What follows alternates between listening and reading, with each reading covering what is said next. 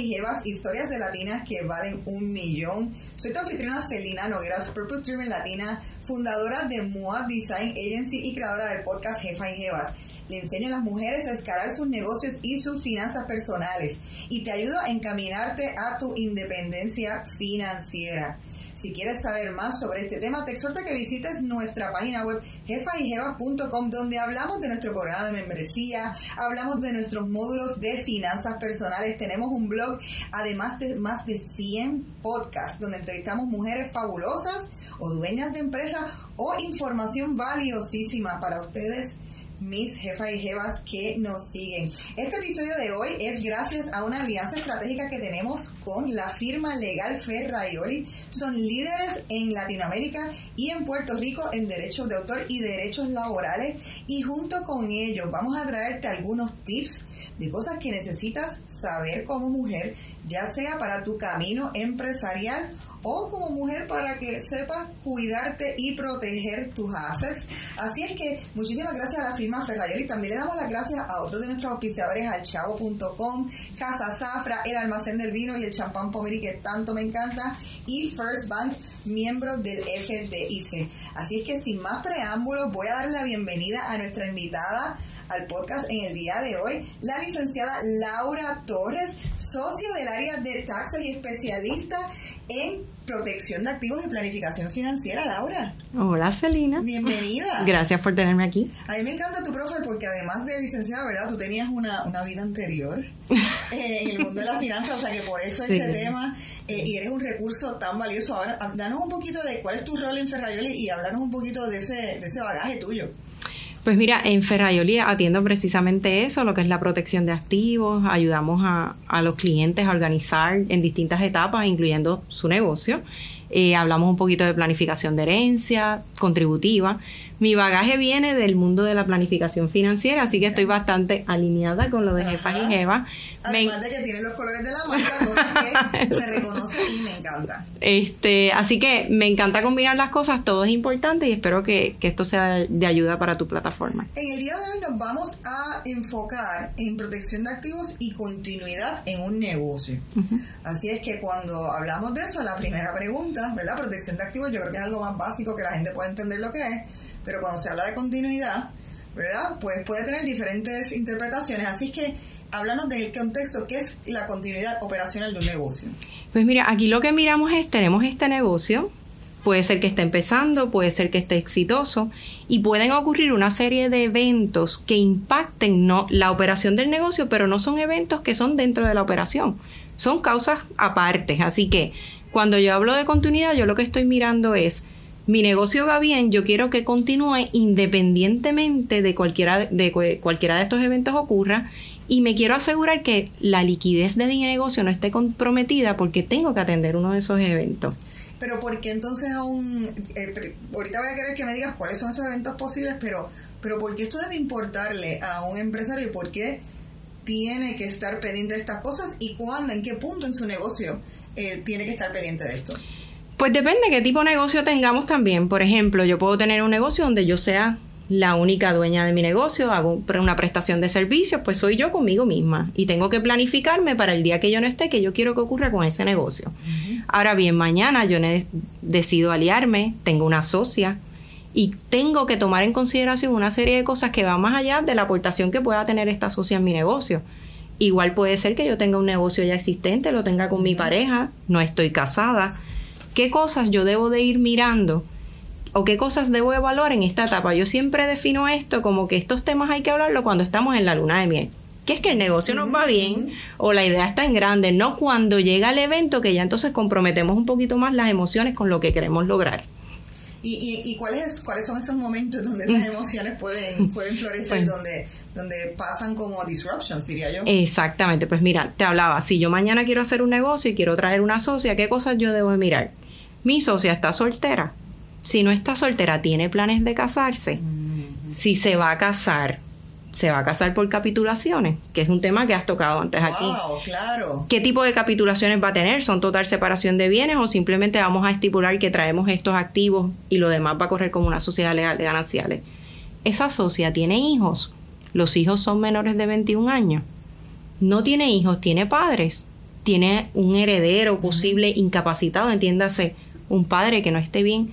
Todas esas cosas que no parecen que en mi negocio son importantes van a impactar mi negocio eventualmente si ocurre un evento de los que de los que estamos hablando, que entre ellos está el elemento muerte. Y eso es interesante porque yo pienso que las cosas que acabas de decir, o sea, yo puedo pensar de cosas que pueden ir mal en una sociedad, que era lo que estábamos hablando ahorita, que, que tú las clasificaste más como problemas laborales, ¿no? de, que, de, que, los socios no se lleven bien, de que uno no esté performing. Pero aquí está hablando de que estamos en, que, que nuestro negocio está funcionando, estamos corriendo el negocio bien pero a una de las personas, ¿qué, qué, qué, cosas pueden pasar para que estas cosas se activen? Exacto, pues yo lo identifico más o menos como en cinco categorías. Hablamos de matrimonio-divorcio, hablamos de la posible quiebra de uno de los socios, hablamos de la incapacidad mental, ¿verdad? Yo traje este socio y este socio ya no puede cumplir sus funciones, le voy a seguir pagando, ¿verdad? Va a seguir recibiendo las ganancias del negocio. Hablamos de un retiro, aunque esto parece que es a largo plazo, a lo mejor traigo un socio que estamos hablando que en un periodo corto quisiera retirarse, yo quiero formular cuál va a ser la manera de que él pueda llevarse sus activos en su momento. Y hablamos del elemento muerte, que es algo que puede ocurrir en cualquier momento y puede traer unos efectos significativos a la operación de mi negocio sin tener que ver con el negocio en sí. Y, en ese sentido, eh, tiene, te pregunto si tiene que ver el, en estas eh, distribuciones, o sea, cuando pasa esto, los porcientos que, que se toma en consideración, los porcientos que cada persona tenga o las previsiones que se tuvieron antes, o sea, también, o sea, si, si uno no tiene eh, esas protecciones y no lo pensó antes de tiempo, Correcto. ¿qué cosas son las que... Primero, vamos, vamos a ponerlo así. Lo primero que hay que evaluar es si el negocio yo lo quiero llevar a mi nombre o lo quiero llevar a nombre de una entidad. Ajá, Ahí empezamos con la primera protección de activos, ¿verdad? Y diciendo un poquito todo lo que esté a mi nombre, cualquier reclamación que venga hacia mí, va a poner en riesgo a mi negocio. Ahora bien, si yo tengo mi negocio aparte, cualquier reclamación que venga a mi nombre no va a tocar los activos de mi negocio, así que estoy protegiendo mi negocio y la participación de cualquier socio que haya.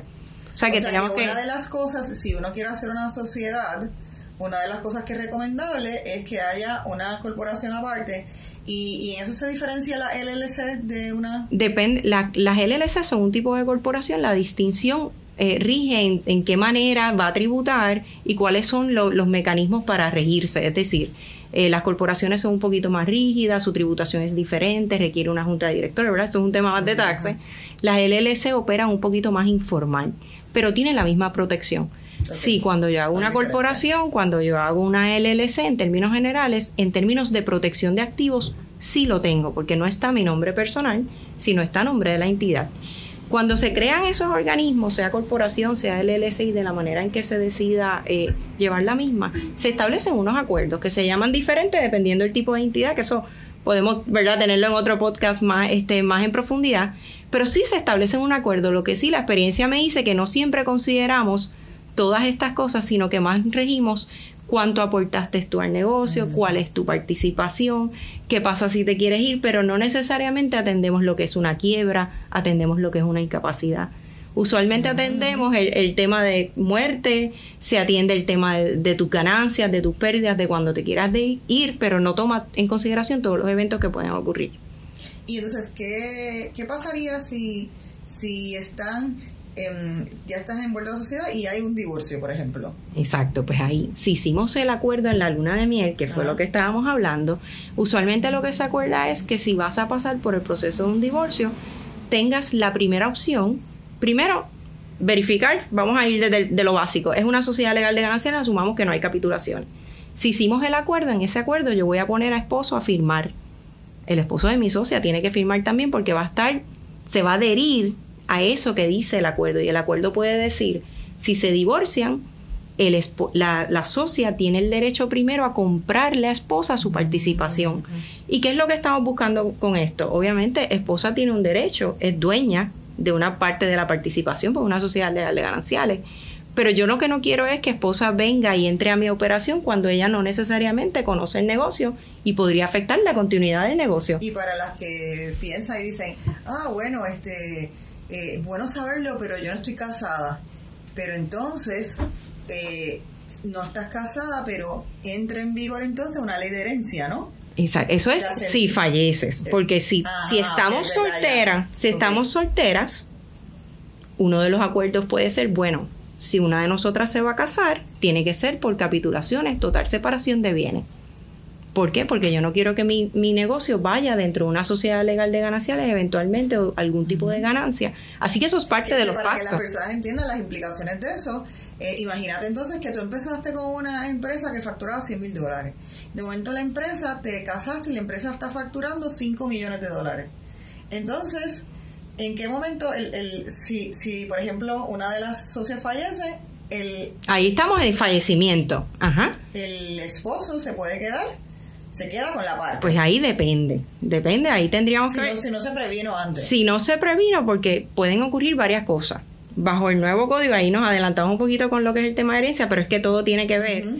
Ahora el cónyuge es heredero forzoso en primer lugar con hijo. Eso significa esta socia se, está casada, se fallece, no tiene hijos, pues esposo entra completamente en la participación de todos los activos. ¿Ok? Ok. Así que yo, tu, yo tenía que haberme sentado con mi socia en esa luna de miel y haber acordado, pues quizás vamos a tener unas pólizas o usar un mecanismo que si fallece, si yo le quiero comprar, le tengo que comprar a tu esposo para Correcto. sacarlo. Ten el primer choice. Y que Pues te- ya, sí, porque el esposo puede venderlo para adelante. No, pero no, Si no está porque si no está, si no está si estipulado. él no firmó, porque él tiene que haber firmado. Ahora, yo lo que no solamente quiero es quedarme con la participación de esposo, sino también quiero evitar que esposo quiera meterse en la operación o que tenga que usar los activos que tengo en la cuenta de- del negocio para liquidarle a él. Yo quiero tener no solamente el acuerdo, el mecanismo de dónde va a venir el ingreso, el dinero, para yo poder cumplirle con el derecho de ese cónyuge sin que se afecte mi negocio, que es exitoso. Y, eso fue como dijiste en el caso de herencia, pero entonces está el caso de, ah, pues entonces, eh, paso, se casaron, eh, tiene los, eh, ya está facturando los 5 millones y te vas a divorciar. Uno es- Y ahí, y ahí y tienes entonces, que tener la primera opción, ese socio, de comprarle y, y buscar el mecanismo de comprarle a ese esposo y liquidarle su participación sin que él tenga que entrar a la operación. Y entonces, ¿qué otras cosas pueden, pueden, go- a mí me gusta poner como los escenarios de todo lo fatal que puede pasar, porque son cosas más comunes de las que pensamos. Sí. Y hay muy poca educación y por eso estamos educando al respecto. ¿Qué otras cosas también pueden pasar que tenemos que prever? Pues, por ejemplo, una quiebra. Este, uno de los socios decide irse a quiebra por la razón que sea. En estos acuerdos se establece que antes Si se va a quiebra personal. a quiebra Sí, personal, no que su persona, participación. tu socio maneja sus finanzas. Correcto. Tú, tú no le, le pediste un... Una plan- un- Tenerme el crédito al día y todas crédito, estas cosas. exactamente. Exacto, pero tú pactas que antes de que, que antes de que esto suceda, este socio tenga la opción de comprar previo a que entre en el proceso de quiebra y entre un síndico. Igual, más allá, una de las cosas que es menos, es más difícil de, de- de atender es el tema de la incapacidad, pues puedes tener un accidente y quedar en una condición Ah, que no puedes tomar decisiones. Y si somos dos socias y una de ellas se encargaba de unas cosas y la otra de otra, tengo también un tema de que perdí, ¿verdad? Esta, a este activo dentro de mi corporación, dentro de mi negocio. Y cómo yo voy a atender que ahora esta persona no falleció, o sea, que no es que tengo que bregar con unos herederos, es que tengo que bregar probablemente con un tutor, Porque queda incapacitado, quién va a pedir esa tutoría, qué vamos a hacer con las decisiones del negocio, le voy a seguir pagando cuando quizás tengo que traer a otra socia. Otra persona, wow, sí. Y entonces ahí entramos en qué mecanismos, cómo definimos esa incapacidad en el documento desde hasta aquí llega la responsabilidad mía como socia y yo me voy a encargar de hacer esto y más cual si voy a tener un tipo de póliza de incapacidad. Y entonces definimos en el acuerdo esa incapacidad igual a la de la póliza, cuestión de que de surgir esa incapacidad la póliza pueda cubrir y definen los términos para evitar que tengas un, ¿verdad? La incapacidad no le toca al negocio, ¿verdad? Eso tendría que bregar el- el- la socia con su planificación personal que haya hecho. Y, y cómo, o sea, vamos entonces ahora a ponérselo positivo, porque bueno, hay, hay muchísimos casos. Y, y te estaba comentando que, que hace un tiempo tuve eh, la oportunidad precisamente de eh, un inversionista eh, me presentó una oferta para, para hacer una inversión sobre la, en, el- en la empresa. Eh, y entonces había que hacer esos acuerdos, ¿verdad? Eh, finalmente la, la no se dio, pero eh, me recuerdo haber conversado en todas esas cláusulas que uno tenía que prever para cuando alguien te puede comprar participación, porque hemos estado hablando de eh, ah, pues dos personas, dos socias crean un negocio, pero puede ser también que alguien te compre una participación en el negocio. Correcto, y opera igual, dependiendo del porcentaje de participación, dependiendo del efecto. Cada... ¿Qué es lo que tiene que tener el contrato? O sea, ¿qué, qué cosas son las que tú le sugieras a las personas que tienen que prever? La, la aparte de los acuerdos que puede ser, ¿verdad? Todos los contratos son válidos siempre que no sean eh, contrarios a la ley, a la moral y al orden público, que atiendas estos cinco elementos que sí pueden ocurrir, lo que es el divorcio, la quiebra, la incapacidad, la muerte y en un retiro. Cuando definimos retiro? ¿Cómo se va a manejar? ¿Se, va a, se le va a comprar la participación? ¿Se le va a dar una cantidad? Para todo esto es importante no solamente establecer el acuerdo, sino definir de qué manera vamos a valorizar el negocio. ¿verdad? Porque el negocio, los ejemplos que me has dado, empezamos con esta cantidad y de momento estamos en esta cantidad. Al momento de yo atender uno de estos eventos, yo tengo que saber cuánto vale el negocio y desde ahora yo tengo que definir cuál va a ser la fórmula para valorizarlo. Y eso es, cada negocio corre distinto. Hay, de hecho, hay compañías que se dedican a valorizar y cada, cada negocio establece de qué manera, cuál va a ser la fórmula que se va a usar pero es importante que eso esté en el acuerdo porque en el momento del evento cada cual va a querer valorizar conforme a lo que, ¿verdad? El incapacitado, el, el, socio que queda conforme a lo que esté. O sea que aquí lo importante es que se tenga la conversación y se busquen los mecanismos y no pensemos que con el solo hecho de yo tener un, negocio exitoso no puede ocurrir algo que pueda impactarme directamente. Sí, y ahora que lo dices, este, tengo un caso precisamente de, una amiga que conozco que el esposo tenía, eh, tenía un negocio muy exitoso de facturación millonaria. Em, él murió inesperadamente a los 42 años. Él era el socio mayoritario, pero una sociedad familiar. Pero él era el socio mayoritario era el presidente y tenía más del el 60% de las acciones. Eh, y entonces al morir inesperadamente no tenía contrato, eh, testamento, y entonces hay un pleito legal ahora mismo que lleva años ya, precisamente porque la esposa, ellos no tenían división de bienes gananciales. exacto, no tenían capitulación. No tenían capitulaciones, perdón. Entonces, en teoría, pues ella aparece como la dueña. Claro, y claro, y estas cosas Aquí lo importante es que el derecho de cada cual hay que cumplirlo, velando por la continuidad. Correcto. Eh, sí, porque también tú quieres que eh, Correcto, exacto. Y, la razón es esa, o sea, eh, esposa tiene derecho a lo suyo, pero no es que al otro día esposa va a entrar por la puerta y va a empezar a tomar decisiones del negocio porque me va a afectar la continuidad. No, no conoce. Correcto, o sea, que es cumplir, ¿verdad?, con lo que dispone la ley, pero con un acuerdo que ese negocio continúe. De hecho, casos como soy hija de dueños de negocio, somos tres hermanos, yo soy la que está todos los días ahí. Tienes que haber tenido casos como ese. también. Eh, entonces yo soy la que estoy echando para adelante el negocio, mis hermanos pues no, pero el día que mis padres no estén, el derecho va a operar sobre todos nosotros. Pues en un caso como ese, papá y mamá tienen que sentarse a definir ¿cómo vas a hacer ese plan de sucesión de negocio? Porque al final del día todos los hermanos viven del negocio. Sí, sí, te estaba contando precisamente fuera de cámara de un caso también similar. En el negocio ya existía, viene esta eh, eh, hija a correr el negocio.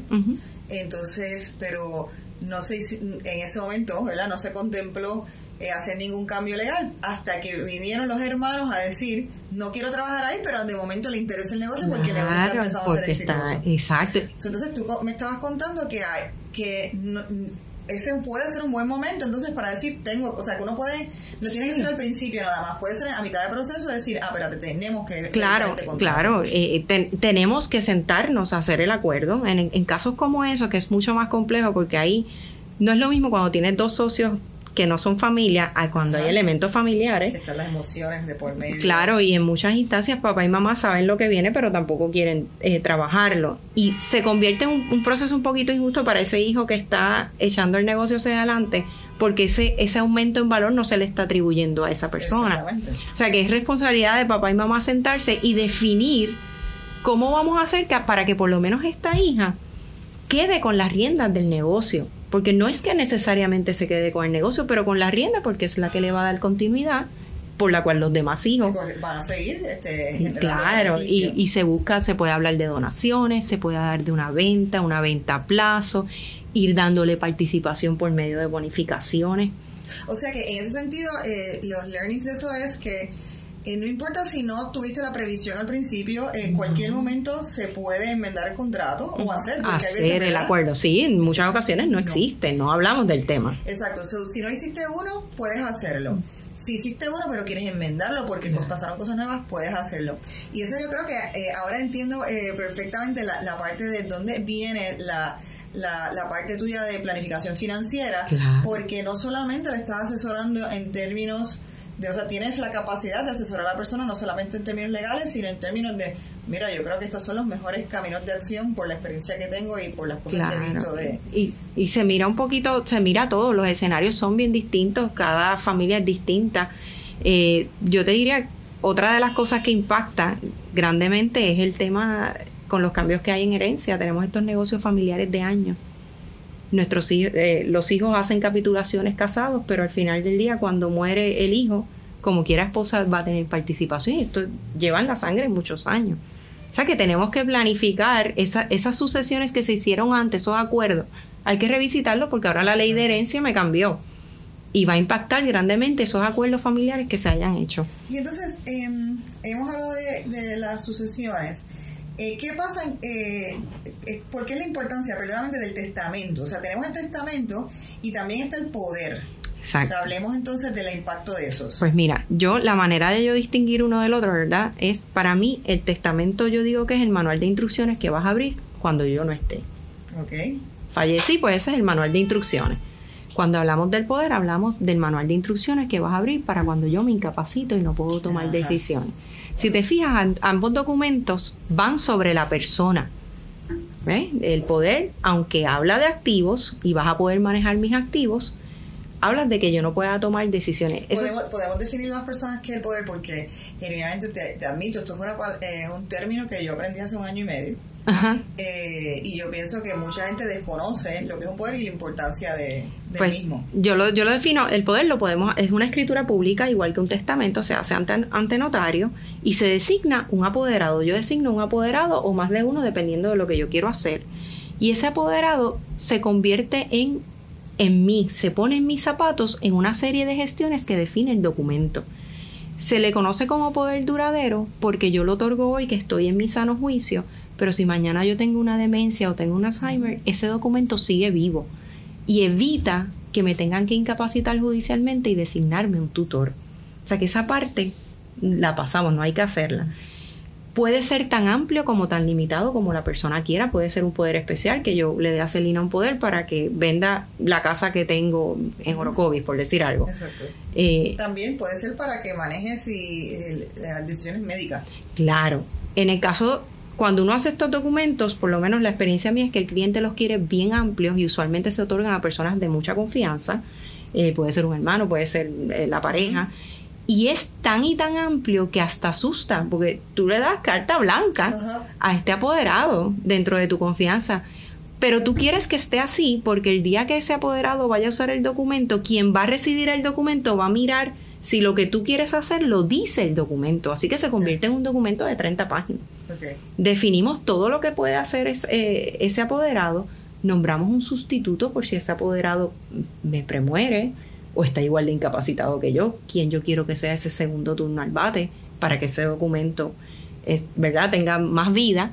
La única limitación que pone la ley es yo tengo que describir cuál es mi residencia principal en el documento y tengo y el documento limita en el sentido y esto lo dice así la ley el apoderado no puede vender mi residencia principal si yo estoy incapacitada sin autorización judicial, porque ahí lo que se busca es proteger que ese incapacitado no se quede eh, sin techo. Correcto, es la única limitación que hay.